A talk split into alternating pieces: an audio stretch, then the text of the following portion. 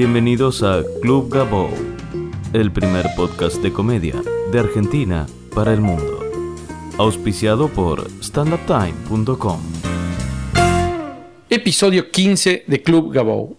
Muchas gracias a todos por estar por ahí, por agregarme a Twitter arroba Gabo y visitar la página www.gabou.com.ar para dejar sus mensajes y sus comentarios. Antes de empezar el episodio de hoy, quiero hablar del episodio eh, número 14, el donde hablamos con Juan Pablo Olivera, el productor uruguayo. Creo que con mucho respeto y prudencia hubo un pequeño debate en el, debajo del, podcast. Eh, también hubieron varios mensajes privados este, y por chat eh, referidos a ese podcast.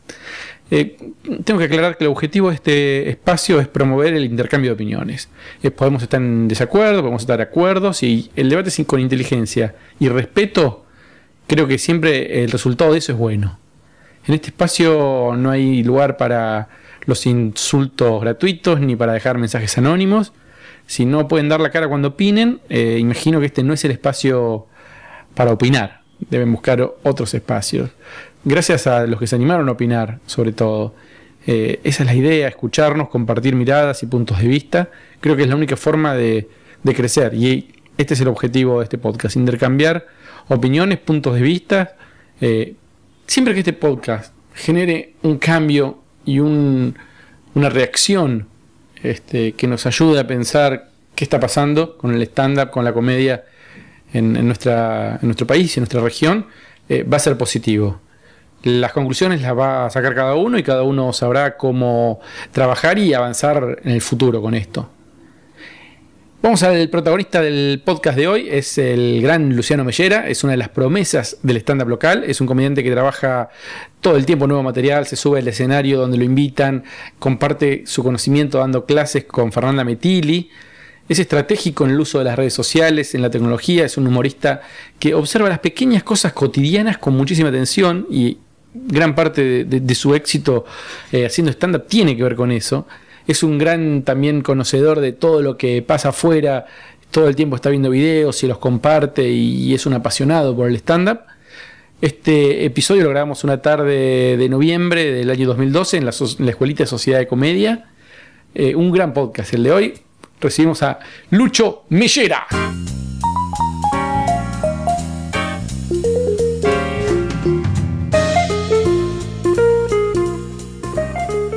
Raro lo tuyo, porque a diferencia por ahí de comediantes como Guille, o como Malena, o como Campa, o como Fábregas, o como One descubrieron su vocación o su tarea de comediantes más de grandes, digamos, ah, casi a los 30. Eh, en tu caso, eh, la encontraste mucho más joven. Y estás viviendo un momento de, estrella de rock, digamos. Estás viviendo de, de hacer stand-up. ¿Lo pensás eso a veces?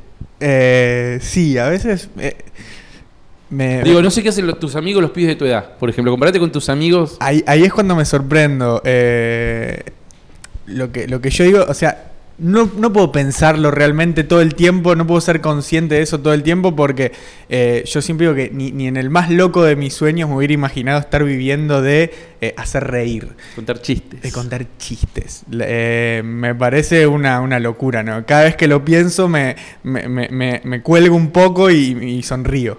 Eh, porque la verdad que es, un regalo. No, no lo quiero decir en voz alta para que no se queme, ¿viste? Es como. Te pasa eh, que esto, esto se termina, esto se corta. Claro, claro, digo, no, no lo quiero, no quiero quemarlo, no quiero que. porque, porque se van a dar cuenta. Eh, sí, e, empecé por ahí. Siempre parezco un poco más pie de lo que soy, sí, habré empezado a los 23 por ahí, y sí, es, es, una, es una suerte por ahí haberme haber intentado al menos arrancar con esto. Eh, fue un poquito casualidad por ahí, pero sí, ahora estoy viendo eso. No, es estrella de rock, claramente no es estrella de nada, pero eh, yo me siento como, como con esa felicidad. Porque... No hay pibes de tu edad, no hay pibes de tu edad que estén elaborando, viviendo profesionalmente de esto. Claro. Eh, sí, ahí, ahí me parece me parece muy raro. Por lo menos acá seguramente debe haber algún, algún Claro. eh, yankee. Eh, pero acá eh, era muy raro y la verdad que tampoco fue planeado. Yo empecé a subirme al escenario eh, y me empecé a dar cuenta que, que- que me llamaban y que, y que por ahí funcionaba y, y que empezaron a salir eventos y, y siempre con, con otros laburos, ¿no? Siempre con publicidad, muy de oficina, estar sentado 10 horas con, con mucha angustia al final del día. eh, y siempre yo, yo sabía que alguna vuelta había en, la vida para no estar sentado en una oficina. eh, y bueno, cayó, cayó esto. ¿Y cómo fue ese día que dijiste, dijiste basta, basta de oficina, vamos? Y ¿Te acordás? obviamente no, no fue un día, fue, fue todo un proceso, pero, pero sí, sí, me acuerdo mucho mi, mi- mi felicidad, mi miedo y el vértigo que me causó eh, ir a mandar el telegrama de renuncia, eh, porque yo siempre laburé en oficina y siempre eh, tenía como, como esta angustia y esta... no- el, inconformismo de, estar desaprovechando mis horas y mis días, porque tenés tiempo en realidad cuando salís de la oficina, pero no tenés la energía eh, ni las ganas para ponerte a producir otras cosas, por lo menos en mi caso. Eh, y yo había pegado un laburo que era a una cuadra de mi casa, en, un, en una oficina de, de publicidad, que es lo, lo que yo estudié, que estaba buenísima y que me pagaban bien y que la gente era la mejor y que los proyectos que me daban estaban buenísimos. Era el- como el, el mejor escenario. Y aún así llegaba a mi casa y me, mm, eh, estaba angustiado, angustiado. Y dije, si en la mejor oficina, en el mejor de los casos, no me funciona, no es lo mío esto. Y, yo digo siempre, si hay algo que no te gusta, en vez de quejarte, hace algo al respecto. Eh, y me parece que eh, mi- lo que hice al respecto fue lanzarme un poquitito eh, al vacío y decir, ah, bueno, a ver si funciona y si no, veré. Eh, Pero, a ver, ¿ya estabas ganando guita con el stand-up? estaba ganando ahorita, estaba ganando, ponerle casi lo mismo que en la oficina. Ah, a veces bien. un poquito más. Y, y por ahí eran, con dos eventos ganaba lo mismo que en la oficina. Y digo, bueno, tampoco era tan arriesgado si seguía funcionando así. dije, bueno, lo voy a probar y ya. Eh, y la verdad que ya estaba viviendo sin mis viejos, o sea que no era que podía boludear demasiado. Eh, tenía que ¿Esto cuándo bancar. fue? ¿Cuánto hace? ¿Te acordás? Y esto hace. em, en febrero van a ser dos años. Dos años casi. Eh, así que dos años. Y todavía, y todavía va, y va, y va creciendo, obviamente. Es- Porque es, esa una bola. A mí me parece que esa sensación de esto se corta, que la tengo yo también, Sí. eh, cada año se consolida más. Cada, cada año va a decir, no, para, si, si ya hace 5 que estoy laburando 6, 10 que estoy laburando esto, eh, esto va a seguir, boludo. Es que sí, va creciendo y, el stand-up ahora eh, está, está muy, muy sólido, muy firme y, y si bien es muy joven comparado con, con- con otros países, sobre todo Estados Unidos, eh, Inglaterra y España, eh, que, son como, como lo- los estandartes, acá si bien es, es muy joven, tiene 10 años, comparado con 70, 80 que tienen los Yankees, está sólido y va creciendo y sigue creciendo y, se acerca mucho a, nueva gente todo el tiempo, porque hay nuevos, nuevos chicos que arrancan, porque, porque YouTube eh, llega a las masas y, se comparte y a la gente le llega y eh, interesa, porque es lindo, es ameno, es compartible el humor siempre, porque la, risa es social. Y si yo me, río de algo, me, eh, me río porque me imagino cómo sería estar viviéndolo con otros también, como, como cuando hay una función con mucho público, obviamente va a haber, va a haber más, más risas, carcajadas y aplausos. Yo veo algo solo en mi compu y por ahí no me, no me larga la carcajada, pero lo comparto en Facebook para, para que sea siempre social esto. Ah, mirá, está bueno eso. Y en Twitter lo pongo, vean esto. Exactamente, vean esto, es compartir, eh, o, o es, por un lado es, quiero compartir esto y que, que se rían ustedes, y por otro lado es, miren qué me causa gracia a mí, miren qué intelectual que soy, que a mí me causa gracia esto y no mi Dachi, y no Gilada. Me causa gracia esto, Lelutier, miren, Louis C.K., miren qué lindo. Eh, y hay un poquito ahí de que te da el estatus de, miren lo que me causa gracia. Por lo que sea, es viralizable todo lo, lo- lo cómico. Por eso la publicidad también eh, siempre busca el tinte humorístico. Porque Apela al humor, es sí, lo claro. ameno, claro. ¿Y cómo te jugó la tecnología y la, estas, estas, esta socialización virtual en tu carrera? Porque, para los que no lo saben, porque la mayoría de la gente por ahí no lo sabe este dato, vos sos eh, un comediante taringuero. Vos sos de Taringa. de la- del- de- de- no sé, es tu red social. Es mi, es mi red social. Eh, a mí la verdad es que, que la tecnología y YouTube y, sobre todo Taringa me, fueron los que me ayudaron a, a dejar la oficina, realmente. Es así, así de, de- estricto el, el- eh, concepto. Eh, yo gracias a, a que la gente me, me conoció por, por ese medio, eh, pude, tener una, una llegada un poquito más masiva eh, y, avanzar un par de casilleros en la, en la cantidad de gente que, que me, que me veía. Eh, y la verdad que, fue un antes y un después. Eh, Fer Sangiao me dijo, mi, mi profe, para mí es uno de mis referentes. eh, le digo, Fer, ¿qué, puedo hacer ahora con el stand-up? Porque me gusta, me cabe, veo que la, gente responde y, quiero hacer algo con esto. ¿Qué, qué- cómo? ¿Cuál es el próximo paso? Me dice, ¿subiste un videito a YouTube? Le digo, no, no me hables más, me dicen. A subir un videito y después vemos. Y Ah, la verdad que él me hizo subir el- mi- mis primeros videos y, y bueno, se empezó, a, se empezó a correr un poquito la bola y la verdad que sí, los videos me ayudaron a vivir de esto. Y después Taringa, ¿cómo, cómo entra? ¿Cómo fue eso? Y Taringa es, es un... ¿Ya usabas Taringa de antes? Sí, yo soy, lo- por ahí lo que me ayudó es eso, es que yo soy taringuero desde hace mucho. Eh, y, y cuando subo mi, mi primer video a Taringa, no es que un pibe que hace stand-up se quiera aprovechar de una comunidad con, con muchos usuarios y, y sube, y sube un videíto para lucrar. No, yo subí un video para compartir realmente lo que hacía. Yo me acuerdo de eso, que vos decías, eh, eh, un taringuero, Un taringuero cumple su sueño. cumpliendo su sueño. Era, Eso, era me reacuerdo. Yo cumplí mi sueño, la verdad, subiéndome a un escenario y haciendo reír a la gente y eh, perpetuando de alguna forma eso, poder seguir subiéndome a escenarios. La verdad que fue un, cumplimiento de sueño. Y la verdad es que también soy taringuero desde hace mucho. Eh, esa combinación eh, fue por ahí lo, que sumó, más el, video, que además es una función linda la que está filmada ahí. Si bien no, no se ve muy bien, la gente respondía muy bien, entonces los chistes entraban. Y es un humor por ahí. No, no orientado a gente grande, es, es lo que me divierte a mí por ahí. Y en Taringa el promedio de edad es bastante joven y por eso supongo que, resultó, la verdad que resultó muy bien el primer video. Yo sigo subiendo videitos, pero como ese primer video eh, todavía no, no, no- ninguno se le acercó. ¿Y qué recomendación podés dar para la gente que quiere, que, tiene un monólogo, tiene parte grabado, empezó, hizo sus primeros, sus primeros pasos? Eh, ¿Qué recomendación podrías dar eh, a la hora de subir un video? ¿Qué elegir? ¿Qué material? ¿Cuál- ¿Qué duración?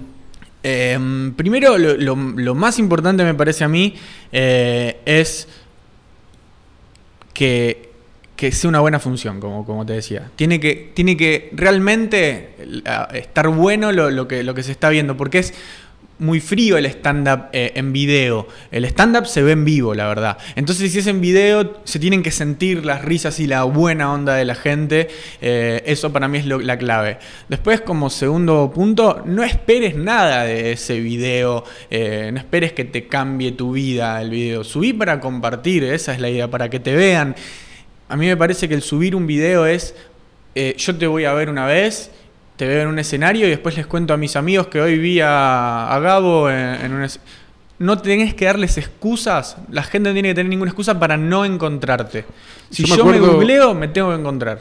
Me acuerdo un, un día que volvíamos de Rosario hace poco, hace unos meses, y vos me cagaste a pedo porque yo le había puesto publicidad a un video. Vos me dijiste, tenés... como- y sí, eh, se pueden lucrar con un montón de cosas. Me parece que, que lo que tiene Internet, por lo menos es como lo consigo yo, es compartir Internet. Es esto, es que, que esté al alcance de todos. Digo de todos los que tengan Internet, ¿no? Somos, sería muy hipócrita decir que todo el mundo tiene internet con, con el estado que está el mundo, pero eh, muchos tienen internet, los que están en nuestro círculo social tien- tienen internet.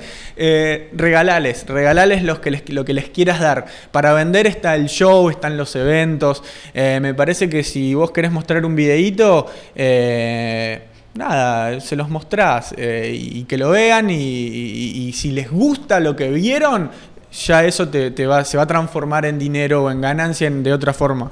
Aparte, a vos te pasa que donde vas, a Rosario, a Córdoba y a la costa, la gente te conoce. La gente pregunta por vos.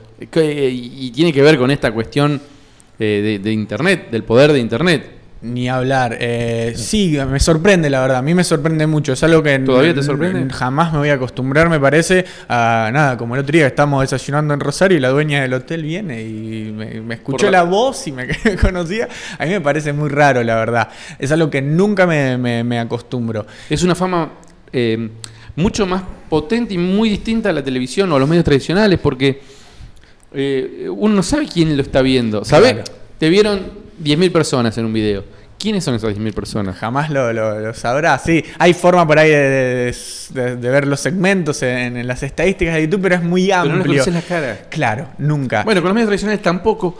Pero no sé, vos sabés que salís en la televisión y Y sabés más o menos qué, tipo de gente ve. Eh, igual, yo no sé si llamarlo fama, no, no lo llamo fama, no lo llamo así porque no, no, no me parece que, sea eso. Eh, me parece que sí que hay una, una cierta llegada a, lugares en los que por ahí no hay stand-up y, que, o que no hay show o que, o que como no salgo en la tele no me podrían ver de otra forma. Y YouTube, la verdad que es eh, la forma que me parece más, más ágil, eh, eh, más, más dinámica de, compartir algo que, que es lo que yo quiero que mostrar. Y los que quieran subir, que es lo, lo que estábamos hablando antes, eh, no está bueno subir todo tu material porque si no después no, tiene excusa la gente para ir a verte. Está bueno subir cosas que, que por ahí que ya las tenés laburadas y que eso sirva de incentivo para escribir cosas nuevas. Porque pasa mucho con la gente que te ve en videitos y que después te va a ver a un show, que te están, se dividen en los que te dicen, che, pero no hiciste lo del unicornio, por ejemplo, que, lo vi en el videito y me gustaba y no lo hiciste.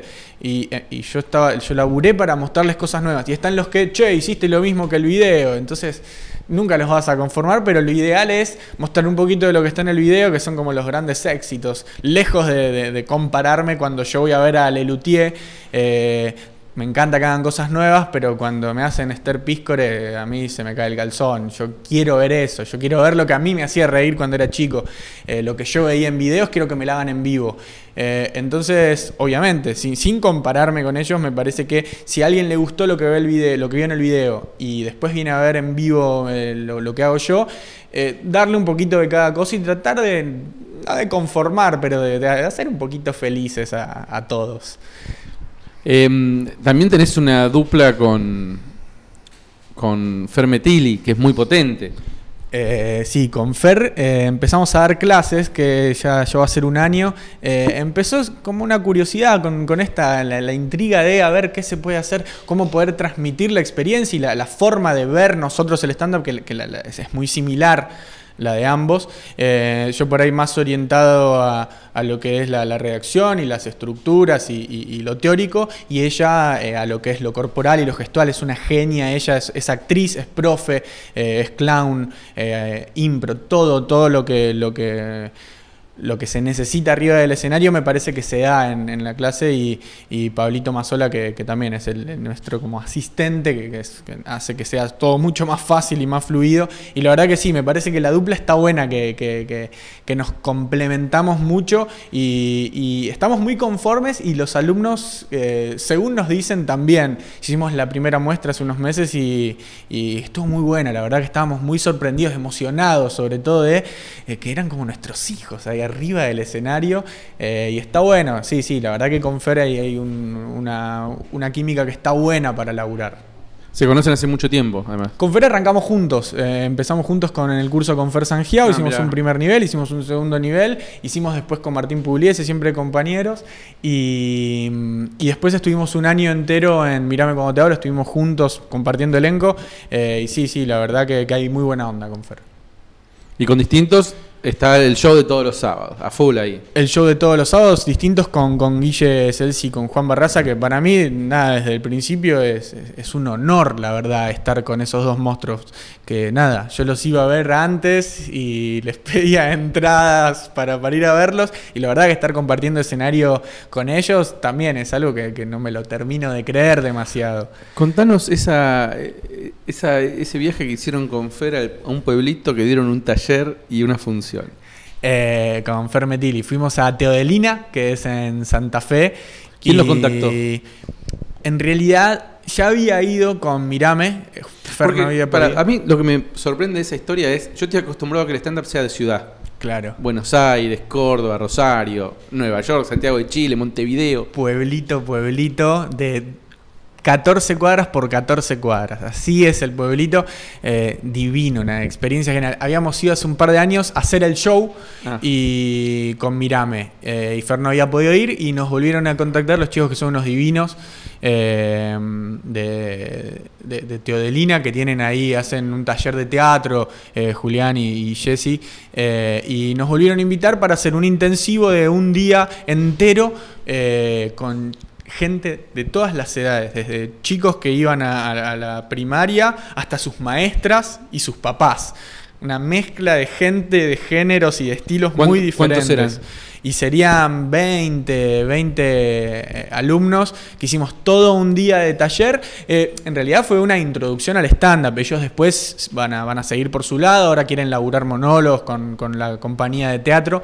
Eh, y después a la noche hicimos el, el show que era un teatrito para, para 100 personas y tuvieron que pedir sillas a los vecinos porque se había llenado todo, porque además Fer está en la pelu ahí en Telefe y es como Susana Jiménez en el pueblito. Claro. Entonces se volvían locos, hicimos un show de los mejores de, de- de- nuestras vidas con, con gente divina, que es la gente del pueblo, que entienden todo perfecto, no hubo que, que cambiar material ni nada. Eh, la verdad que las experiencias, lo lo que me da el stand-up, eh, la verdad que todavía no, no, no, no puedo dejar de agradecerlo, la verdad. Y estuviste en la costa el año pasado. El año pasado estuve en la costa, sí, eh, también con, con Fer, Pablito, Lío y, y Telma. Y mm, hubo, hubo que volantear mucho en la costa, porque hay, lo, que, lo que hay es que está bueno para hacer en diferentes ciudades, me parece. Nosotros nos plantamos por ahí en, en San Bernardo y, y se Yo diluye no, un no poco. estoy de acuerdo. Yo lo que veo es que, por ejemplo, eh, tipo que la tienen muy clara en la costa, tipo improvisados, Sí. se instalan en Mar del Plata, ¿viste? Y pero no es Mar, Mar del Plata es una cosa, San Bernardo es otra. Mar del Pero Plata es una ciudad, es Buenos Aires, Mar del Plata. Nosotros sobre con todo en Campa, verano. con Campa Pichotti hicimos ciudades y es un desgaste terrible ir a San Bernardo, a Pinamar. Es un desgaste. Un pero día- eh, se te diluye la convocatoria si haces. Si, si no sos conocido Campa Pichot, si, yo supongo que si, si están eh, todos los días de una semana en un lugar, van a llevar gente. Nosotros teníamos que volantear realmente, pero fuimos un día solo a Gessel y la gente venía. Venía a buscar entradas, venía a eh, sacarse fotos con nosotros, a, eh, venían desde otra ciudad, de, de Cariló, la mamá decía, me lo traje al nene para que los quería ver ustedes porque estuvimos un día solo. A mí me parece que así funciona. Es desgastante por los viajes. Pero bueno, es- ya, ya se irá, iremos sumando experiencia en eso. ¿Este año volvés a la costa? Tengo un par de, de invitaciones ahí, ahí para, para hacer cositas. ¿Largo o así vas a hacer una función y volvés? Eh, un par de funciones y vuelvo eh, en diferentes lugares. Eh, Yo tengo la sensación que a partir de lo de Bendita TV, este año puede ser que el stand-up funcione mejor en la costa. Mira Mm. la que te tiro, eh, estamos en noviembre. Sí. Este podcast va a salir en el verano, en enero quizás. Bueno. Yo te estoy diciendo hoy que me parece, capaz que estoy equivocado, que con Fernando Bravo y Bendita, quizás eh, este verano va mejor. Eh, para mí, sin dudas va a ir mejor este verano, pero no se lo adjudicaría a esos dos programas. No, no, no, pero digo eso, me parece que le dio... Suma, suma. Que, que- que hizo que el stand-up se vea en todo el país. Sí, suma, suma eso. Eh, no creo que mueva la, muevan la aguja esos dos programas. Me parece que eh, la, la- la masividad en general del stand-up eh, me parece que viene mucho más a través de YouTube. A mis amigos productores que van a estar en la costa, les recomiendo poner un loguito de Bendita en el flyer, como se vio en Bendita, Así los comediantes de Bendita, y van a vender muchos tickets. Bueno, sí, bueno, ojalá, ojalá que, que eso ayude. La verdad es que me parece que el stand-up tiene mucha más llegada. Y lo que pasa con la costa, que por ahora no venía funcionando la costa en general con el stand-up, a mí me parece que, que cada vez va a funcionar mucho más porque esto de que la gente lo vea, gente del Chaco, de La Rioja, de Córdoba, de Mendoza, ven el stand-up y no lo pueden ver en vivo porque no vamos mucho para esas ciudades, para esas provincias. Cuando esa gente viene de vacaciones a la costa, viene la montaña hacia Mahoma estandapero, eh, ahí es cuando no les queda otra que ir a ver ahí en vivo. Tienen la oportunidad es esa. Eh, y mucha gente la, la- la aprovecha y, y va a ver. A mí me parece que cada vez va a ir más. Este verano eh, es la clave. Es, va a ser un, va a ser un un antes y un después. Yo estoy de acuerdo. Sí, sí, sí, Ojalá, full. ojalá. Veremos qué va a pasar ahí, no sabemos. Ni hablar. Igual que en Buenos Aires, aparte del Bululú, que es un rotativo y a la gorra, no hay otro club de comedia. Eso está, está en falta, Gabo. Estamos, estamos de acuerdo en que, en que el club de comedia es la posta, eh, es lo que está pidiendo Argentina en este último tiempo. eh, descentralizar un poco Paseo La Plaza, que si bien es Pero ¿y genial. ¿Por qué, cre- por qué no hay un empresario eh, que tenga dinero para arriesgar? Que yo estoy seguro que no, no casi no hay riesgo en esto. Tiene, hay empresario, lo que pasa es que no lo sabe. Por ahí el empresario se piensa que somos unos hippies que, que vivimos por amor al arte eh, y que no hay, que no, no hay dinero en esto. Eh, cuando alguno se avive, lo va a hacer. Eh, es inminente. El primero que se avive va a ser el que tenga la posta. Eh, y si bien el Bululú está bueno y, y mantiene ahí el espíritu de, de a la gorra, eh, estaría bueno un poquito más, más, más amplio, ¿no? Que, que se pueda, pueda, pueda ir gente, gente que, que- está en Paseo de la Plaza, no, no dividir tanto, o estás en el Bululú o estás en... No, un lugar para que vayan todos los comediantes y sobre todo, ¿qué pasa como en, en Jack Flash? Jack Flash es, es un ciclo que está eh, martes y ahora también los miércoles en Martínez. Eh, y la gente va a ver stand-up y siempre es rotativo y siempre ves eh, combinaciones diferentes de, de comediantes. Eso Buenos, es lo, de comediantes buenos. de buenos comediantes. Eso es lo que está faltando. Yo creo que hasta todos los días se podría hacer. Eh, no sé cómo, cómo funciona el, el comedy, el Cellar allá. el Eh, CELAR tiene todos los días tres funciones. todos los días. eh, hasta los domingos y sí. por ahí descansan los lunes. pero el CELAR me parece que es único en el mundo. Eh, pero no es una locura. No, no, no, a ver, podría hacerse open mics de lunes, lunes y martes, los miércoles otra cosa, los jueves humor y magia, viernes y sábado los shows Bueno, más hacemos un llamado a la solidaridad y si hay algún empresario que tenga plata y no sepa qué hacer con ella, que, que nos contacte. Mira, una señal de que una señal de que algo está pasando eh, para mí es eh, que el circuito oficial en Ciudad Emergente, en el que vos estuviste las dos veces, Sí. está incluyendo el stand-up. Sí, a full. Todavía dicen, bueno, emergente, pero de emergente a que se haga un festival de stand-up oficial o que eh, se le dé más importancia. Bueno, también se hizo lo del San Martín, el Lo ciclo de en San Martín, lo de Vorterix que están ahora también. Sí, está pero lo, sumando. lo de Vortex está bueno, pero para mí está al nivel de la metro. Eh, son cosas que hacen radios privadas. Claro. Eh, ahora que el gobierno, que el Estado se involucre de alguna forma con el stand-up, habla de una cosa más oficial. Y sí, que. Y que hay un público para eso, porque la verdad es que el ciclo, cuando está bien armado y cuando está sobre todo bien comunicado, que es lo que me parece que le faltó eh, eh, al- a lo de los mediodías, a lo de. ah, en el, sí, sí, sí. a lo de en el San Martín. Martín, eh, le faltó un poquito de comunicación, me parece. Eh, al principio, que se le dio un poquito más de rosca, había gente todo el tiempo. Sí, también eran las vacaciones de invierno al principio y después fue cayendo. Pero Eh, fue, eran, para el que no, no sabe, eran el Teatro San Martín, que es el Genial. en- en- era la vuelta del teatro del- en- dentro del complejo. Era un ciclo de stand-up los martes al mediodía. Y la gente iba en su horario de almuerzo y iba a ver stand-up gratis. También otro error que me gustaría marcar, a pesar de que felicito a los que lo hicieron, eh, digo, Es genial, es un De- gran avance. de- desde afuera era que no se respetaba mucho el horario. Por ahí empezaban una y cuarto. Y si vos tenés una hora para comer, tenés que tac, Sí. tac. O sea, no podés. eh, Era, era arriesgado, claro. Yo no sé si yo tengo una hora para comer, por más que me encante el stand-up, ir a, a- y después no comer y quedarme todo en la oficina con hambre, eh, está complicado. Pero, pero está buenísimo el intento. Y, y es así, el aposta es así, es como lo que haces vos, que estás todo el tiempo intentando hacer movidas, emprendiendo, y cada tanto una sale y cambia el transcurso de, es que la única es de tu esa. vida. Haces 10, te sale una. Haces Y 20, te genial, sale una. Y genial, y es mucho pedir que te salga una de 10 también. Y me parece que esto que, que- que hicieron ahí está buenísimo, lo de Ciudad Emergente está, está genial. Eh, estaría bueno que se haga eh, más, más periódicamente, eh, que, que haya más espacios para hacer eh, y, y que, y que el, el- que el gobierno, el Estado se ponga, está bueno para que la gente no tenga que pagar y pueda realmente acceder todo el mundo. Y la onda que se genera eh, en, esos, en esos festivales es incomparable. Totalmente. Lucho, ¿y cómo tomaron tus viejos que dejaste la oficina, que dejaste este, una vida clásica y tradicional Eh, ¿O cómo se lo están tomando por eh, hacer reír? Eh, no sé si ellos lo pensaron tanto ni, ni les di mucha chance a que, a que a que no me lo permitan, pero la verdad es que mm, no sé si puede- puedo tener viejos más, más que, me, que me banquen más.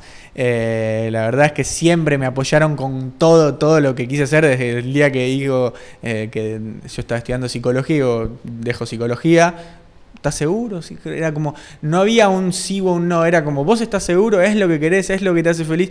Y con esto lo mismo, cuando dejo la oficina, eh, siempre confiaron mucho en mí. Eh, y por algo es, y ellos me- me acompañaron siempre y... eh, y la verdad es que eso fue siempre un alivio para mí, poder tomar decisiones eh, pensando en lo que es mejor para mí sin tener que decir, "Uh, ahora lo voy a tener que preguntar a mis viejos. A ver, no, la verdad que me bancaron en todas las que, las que se me ocurrió. Y no sé si ahora es que piensan tanto que vivo, vivo de contar chistes. No sé si son conscientes. Les pasa como a mí, me parece.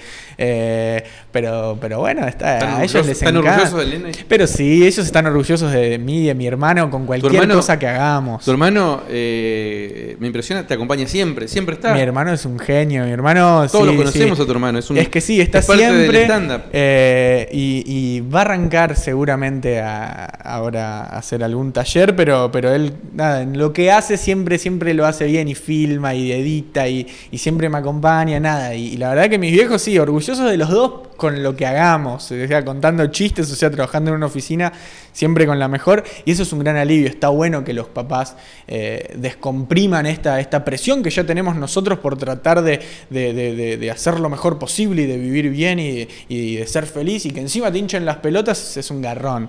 Entonces está bueno que, que- que calmen un poco ahí. ¿Cómo te ves de acá? a no te digo a 20 años, a 5 años.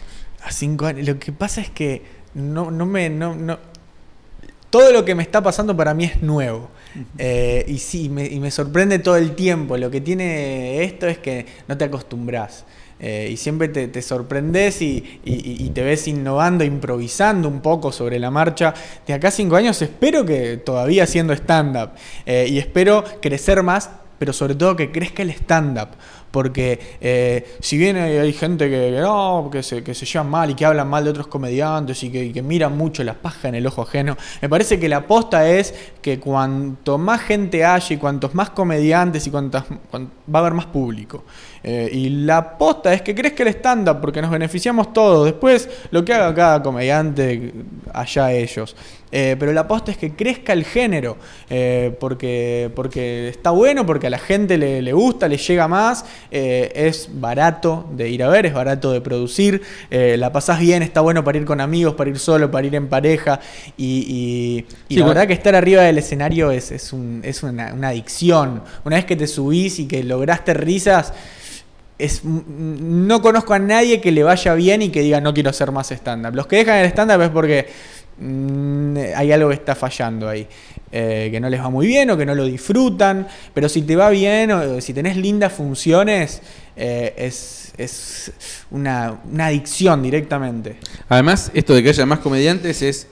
Cuanto más comediantes haya, más estilos va a haber Exacto. eh, y más público va a haber. Eh, la, cla- la clave es que cada eh, comediante se encuentre con su público. No existe el comediante que les guste a todos. Exactamente. Se puede intentar al menos ser universal, eh, pero siempre vas a tener tendencia para un estilo de público y es lo que decís. Está bueno encontrarse con tu público, eh, encontrarte con tu público. Eh, hay casos, nada, a la, la mayoría le pasa que, que, que, que sí, la gente que te va a ver es porque le le causás gracia a vos. Hay muchos que caen a ver qué onda, eh, pero sobre todo con, con Malepichot. Eh, su público es un público muy de ella.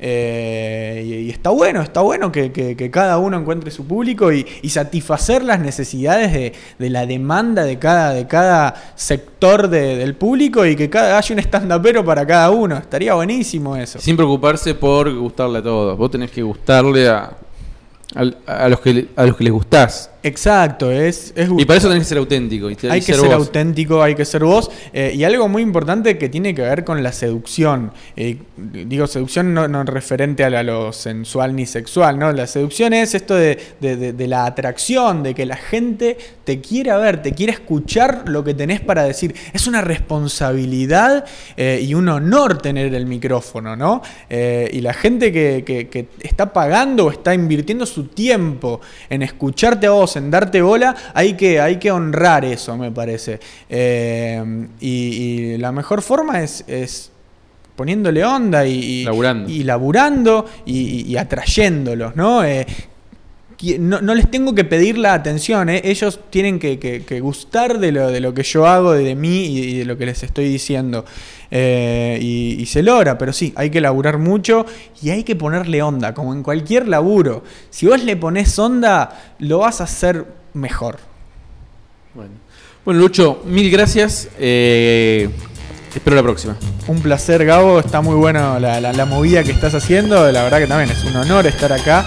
Y, bueno, seguiremos laburando y que siga creciendo el stand voir les musiciens, voir les magiciens qui arrivent bien, voir les comédiens, voir les musiciens, voir les magiciens qui arrivent. Les comédiens ont installé leur tréteau, ils ont dressé leur estrade étendue des calicots. Les comédiens ont parcouru les faubourgs, ils ont donné la parade à grand renfort de tambour. Devant l'église, une roulotte peinte en vert, avec les chaises d'un théâtre à ciel ouvert. Et derrière eux, comme un.